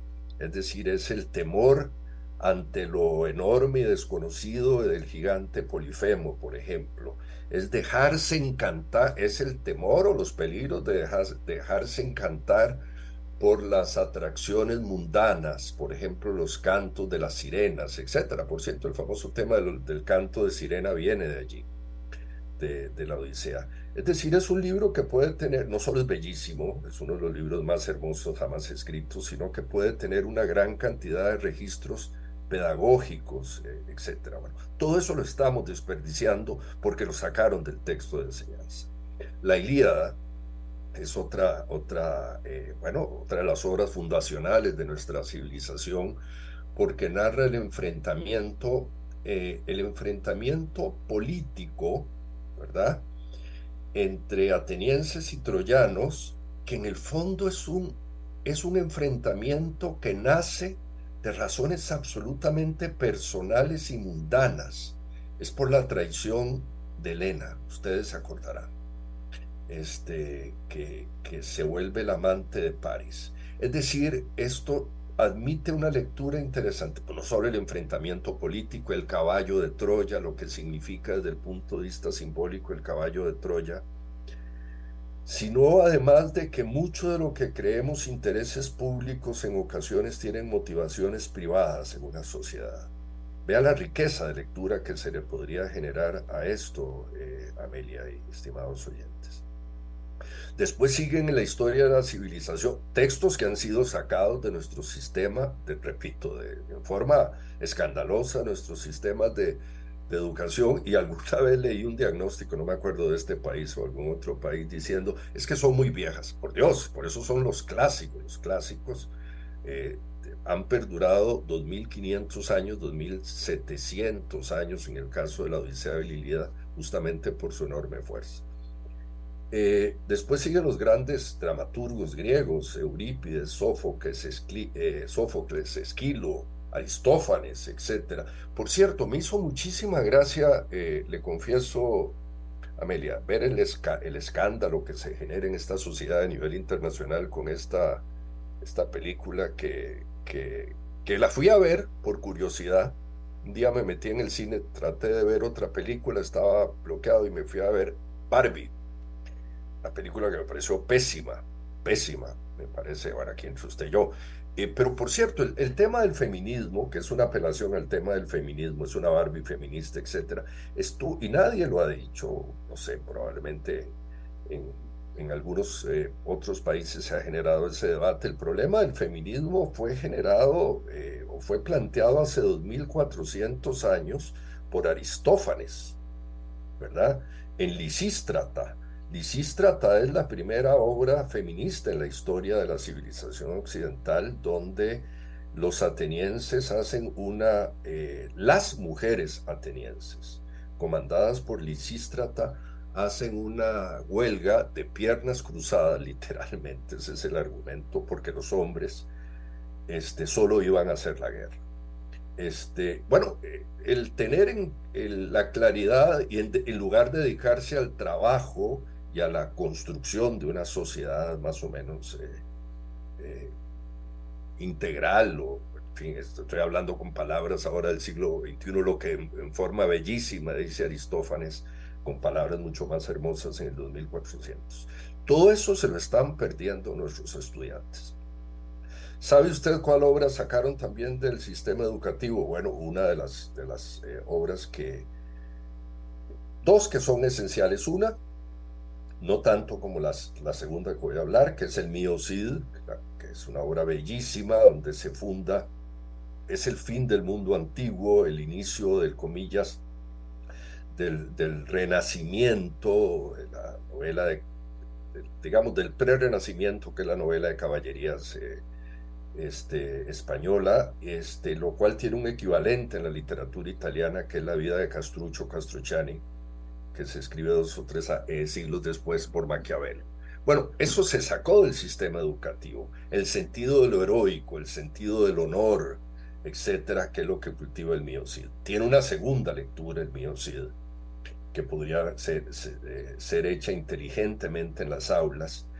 Eh, por ejemplo, este, esa España expulsa a los moros, es la reconquista, expulsa al mundo árabe con un problema gravísimo para España, y decirlo, y es que al expulsar el mundo, al expulsar mundo árabe, se estaba expulsando todo el gran conocimiento del mundo islámico, la aritmética, la geometría, etcétera, este, y condenando a España a un medioevo alejado de eso. Eh, eso estuvo paralelo a la expulsión que hizo España de los judíos, como, como ustedes saben, lo cual, digamos, la retrasa desde el punto de vista de la banca, del comercio, del desarrollo. Pero bueno, aquí, eh, y después de inmediato le comento el vacío más grande, que, que me parece una barbaridad, y el argumento también que en algún día leí de algún funcionario de algún ministerio de educación, no me acuerdo si fue de Costa Rica, algún otro país de América Latina, fue cuando se sacó el Quijote. El Quijote es probablemente, junto con dos o tres de las obras de Shakespeare en idioma inglés, las, el Quijote eh, es junto con Shakespeare las, eh, las obras que concentran la globalidad del pensamiento occidental. Eh, Milán Kundera tiene una, una frase bellísima, bellísima, dice, eh, el Quijote es eh, la obra que nos enseñó a todos en Occidente el sentido del honor, el gran Milán Kundera, que acaba de morir, por, por cierto, que era un admirador de Cervantes y el Quijote. Bueno, la sacamos del sistema educativo.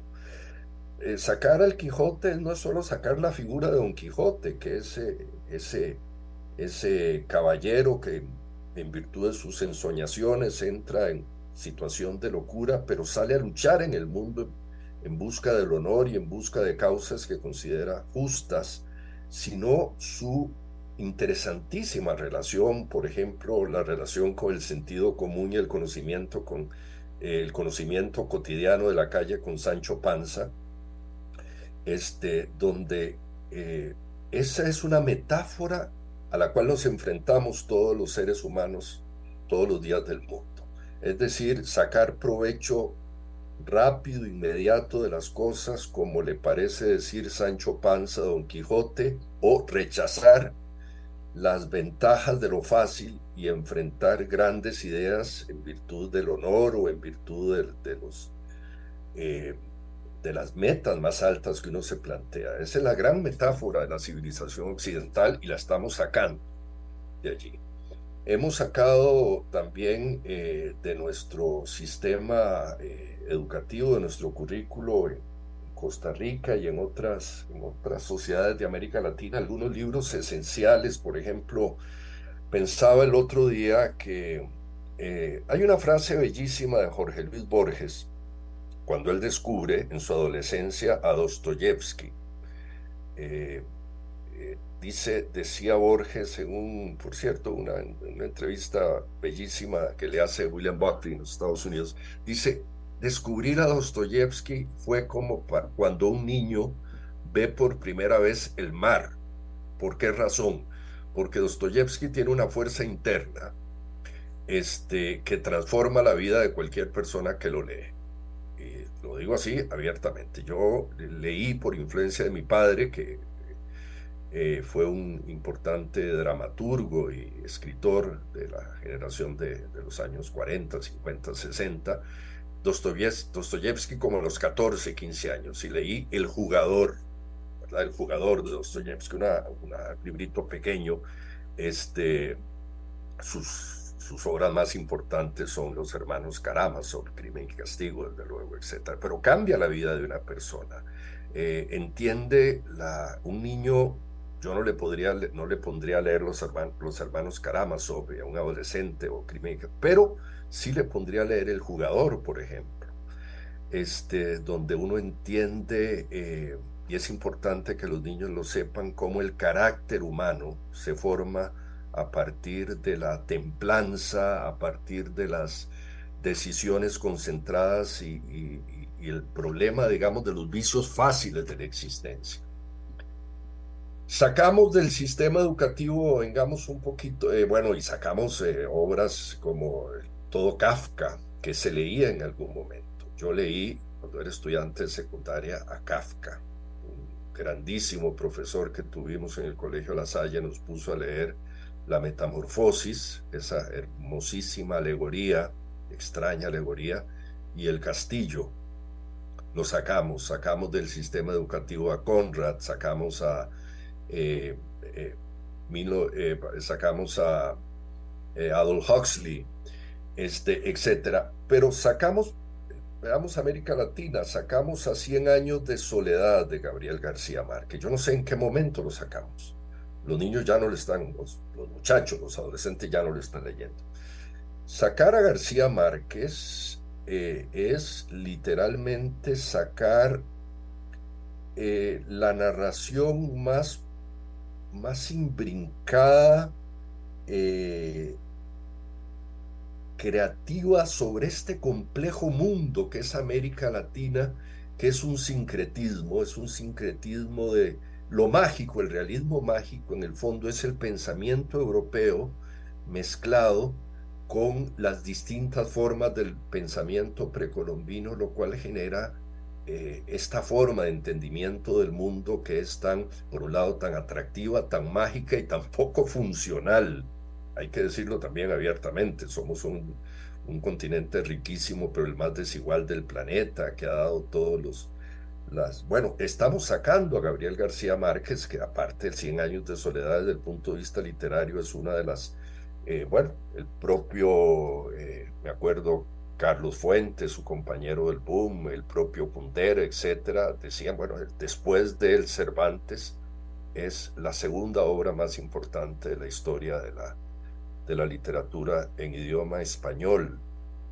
No sé las razones, porque tampoco es tan vieja, se publica en el 69 o en el 71, es decir, es una obra bastante, relativamente reciente. Y hemos sacado a Vargallosa, y hemos sacado a Carlos Fuentes. Eh, y le preguntaba a Amelia en esta entrevista que le hice a los muchachos si habían leído a Marco Ramírez. A mí me, bueno, y no lo han leído, no lo han leído. De los 40 únicamente dos lo leyeron y después me confesaron porque estaba en el anaquel de la biblioteca de sus padres y porque algún padre les dijo que lo leyeran en la casa. Este, no hay novela que represente con mayor belleza, con mayor eh, ternura, con mayor profundidad lo que es el, el, o lo que fue el alma costarricense del siglo XVIII y XIX, inicios del siglo XX, la Costa Rica eh, campesina, subrural, que Marco Ramírez, sin duda. Marco Ramírez es nuestro gran personaje, nuestra gran metáfora de esa última Costa Rica del siglo XIX al siglo, del siglo XVIII XIX al tránsito del siglo XX. Es el equivalente a, a Lazarillo de Tormes en España, es el equivalente a este, a Huckleberry Finn de Mark Twain en los Estados Unidos, por cierto. Eh, también hemos olvidado toda la importancia de esa literatura. Ahí tenemos a Hemingway, tenemos a Mark Twain, tenemos a Hemingway, tenemos a Faulkner. Faulkner no es un autor para muchachos, para, para adolescentes, pero sí es un autor para la universidad. Y también ya nadie conoce a William Faulkner. Toda la, la literatura este, del siglo XX tiene, eh, en alguna medida como referente a Faulkner. Bueno, estamos en eso, un panorama muy árido, eh, donde no únicamente el Estado de la Nación, ya nos lo dijo con información estadística gravísima, Amelia, este, eh, esa es probablemente el problema más serio que tenemos en Costa Rica, una generación de muchachos que están accediendo a la universidad, que tienen 7, 8, 9 años de una educación, de un sistema educativo secundario muy pobre por distintos factores, algunos internos, otros externos, endógenos, fuera de Costa Rica, el COVID, factor internacional. Pero ante eso tenemos que hacer correcciones urgentes como sociedad y esas correcciones no las estamos haciendo. Este es un tema en que yo creo que Costa Rica debería hacer un esfuerzo por encima de los partidos políticos, por encima de las diferencias ideológicas, económicas, etcétera, que tenemos en esta pequeña sociedad costarricense, que no es una sociedad tan difícil. Yo a veces veo que nos ahogamos en vasos de agua. Eh, usted sabe que a mí, me, Amelia, por mi trabajo me ha tocado trabajar en, eh, me ha tocado este, visitar y eh, y, hacer en países muy, muy complicados, en, Bolivia en su día, en la difícil Guatemala que ha tenido tantos desgarres eh, étnicos, sociales. Este, eh, he trabajado en países de África donde, donde la violencia cotidiana es una violencia de otro tipo, es, eh, es ideológica, tribal, entre el mundo islámico, el, el mundo animista, etc. lo de Costa Rica es relativamente sencillo y sin embargo, no estamos haciendo acuerdos en algunos temas fundamentales y yo diría que el primero que tenemos que hacer es el de la educación pública.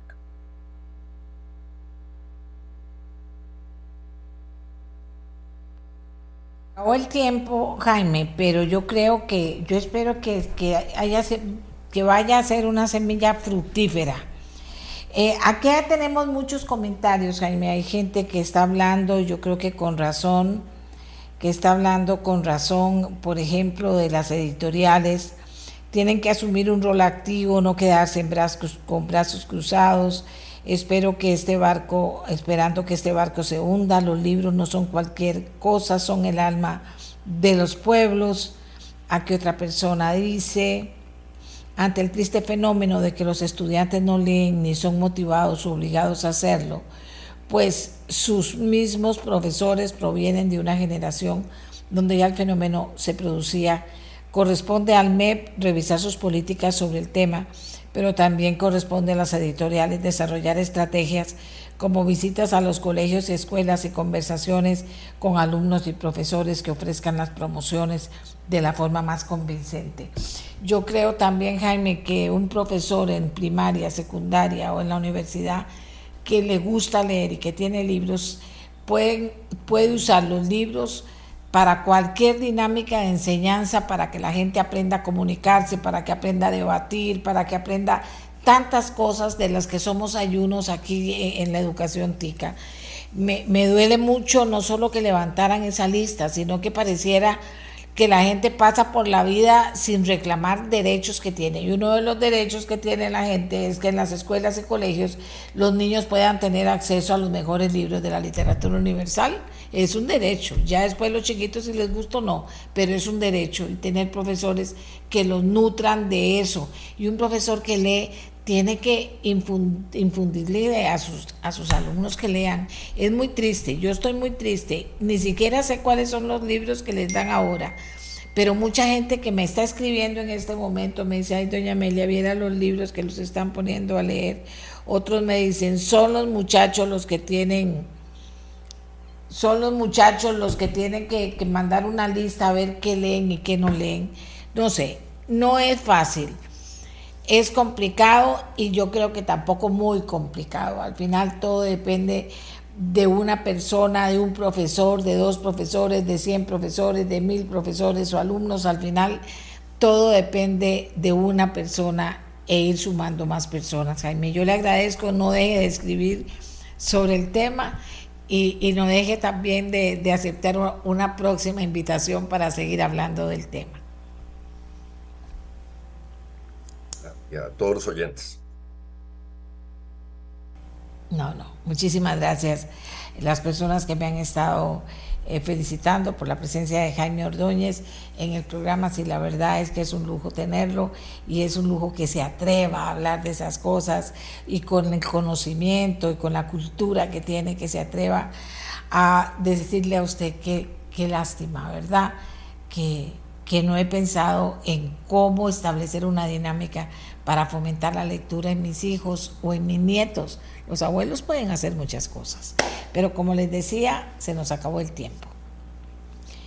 Amigas y amigos, hasta aquí esta edición de nuestra voz, la mía, la suya, la de todos y todas. Gracias por haber estado con nosotros, gracias por formar parte de este grupo de personas que escuchamos el programa con la idea de aportar algo más con un profundo respeto a la opinión pública nacional. Que tengan todos y todas muy buenos días. Este programa fue una producción de Radio Monumental.